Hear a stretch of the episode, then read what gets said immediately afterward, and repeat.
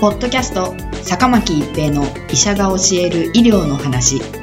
この番組は大学病院の内科医であり医学博士である坂巻が疾患や予防医療といった医療に関してお話しする番組ですそれでは今回の番組をお楽しみください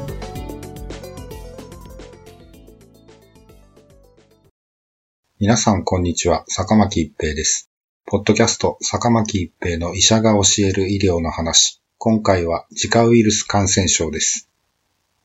自家ウイルスは、ヤブカ族の蚊によって媒介される自家ウイルスによる感染症です。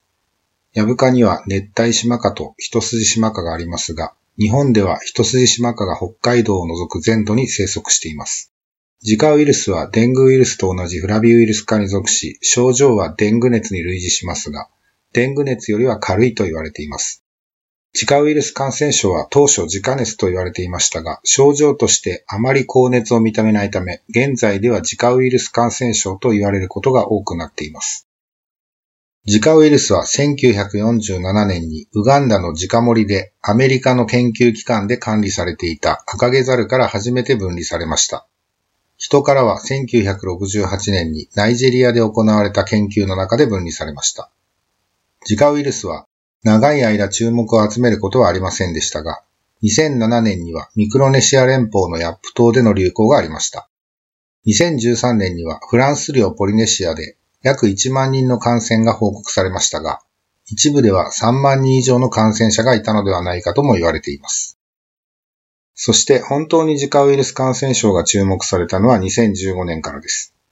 ブラジルの自家熱流行地域であるペルナンブコ州で小頭症の子供が通常の75倍生まれたことで、自家ウイルス感染症は小頭症との関連が疑われ、注目を集めるようになりました。世界保健機関 WHO は2016年2月1日、国際的に懸念される公衆衛生上の緊急事態を宣言しました。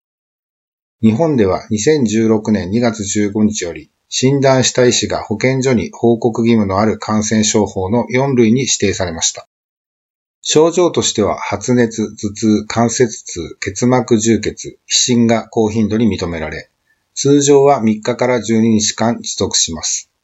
発熱はデング熱に比べて高くならないことも多く、臨床症状も全般にデング熱よりも軽度ですが、結膜充血の頻度はデング熱やチクングニア熱よりも高く、皮疹は通常頸部から四肢に広がり、発症早期からの出現が多いとされています。デング熱では出血を止めるための血球である血小板が減少し、出血してしまう場合や命に関わる場合もありますが、自家ウイルス感染症ではそのような報告はほとんどありません。また、デング熱では血清型が4種類あり、血清型の違う2回目の感染を起こした場合には重症化すると考えられていますが、自家ウイルスでは血清型は1種類であり、2回目の感染で重症化するという報告もありません。全体に症状が軽いため、不検性感染といって気がつかないうちに感染していることも80%前後あると言われています。神経障害により四肢が動かなくなるギランバレー症候群や髄膜炎の合併例も報告されていますが、その頻度は低いと報告されています。それでも世界中から注目されているのは、妊婦さんが自家ウイルスに感染した場合、小頭症の子供が生まれる可能性があるからです。これまでの調査によると、妊婦さんが特に妊娠初期に自家ウイルスに感染した場合、小頭症の子供が生まれる確率は1%前後と言われていますが、もしも大流行が起これば、感染する妊婦さんが多くなり、たくさんの小頭症児が生まれることになります。また、自家ウイルス感染症は症状が軽度であるため、妊婦さんご自身が感染に気づかない可能性もあります。対策としては、妊婦さんはもちろん、妊娠を予定している方は、中南米、東南アジアといった自家流行地域には行かないことです。また、行く場合には、長袖長ズボンを着用し、蚊に刺されないようにすることです。防虫剤を使用することも大切です。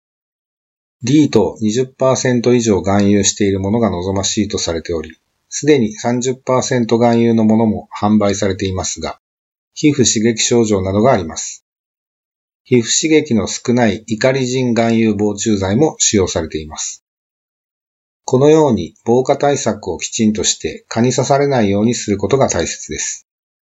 ポッドキャスト、坂巻一平の医者が教える医療の話。今回は自家ウイルス感染症でした。ありがとうございました。ポッドキャスト坂巻一平の医者が教える医療の話今回の番組はいかがでしたか？次回の番組もお楽しみに。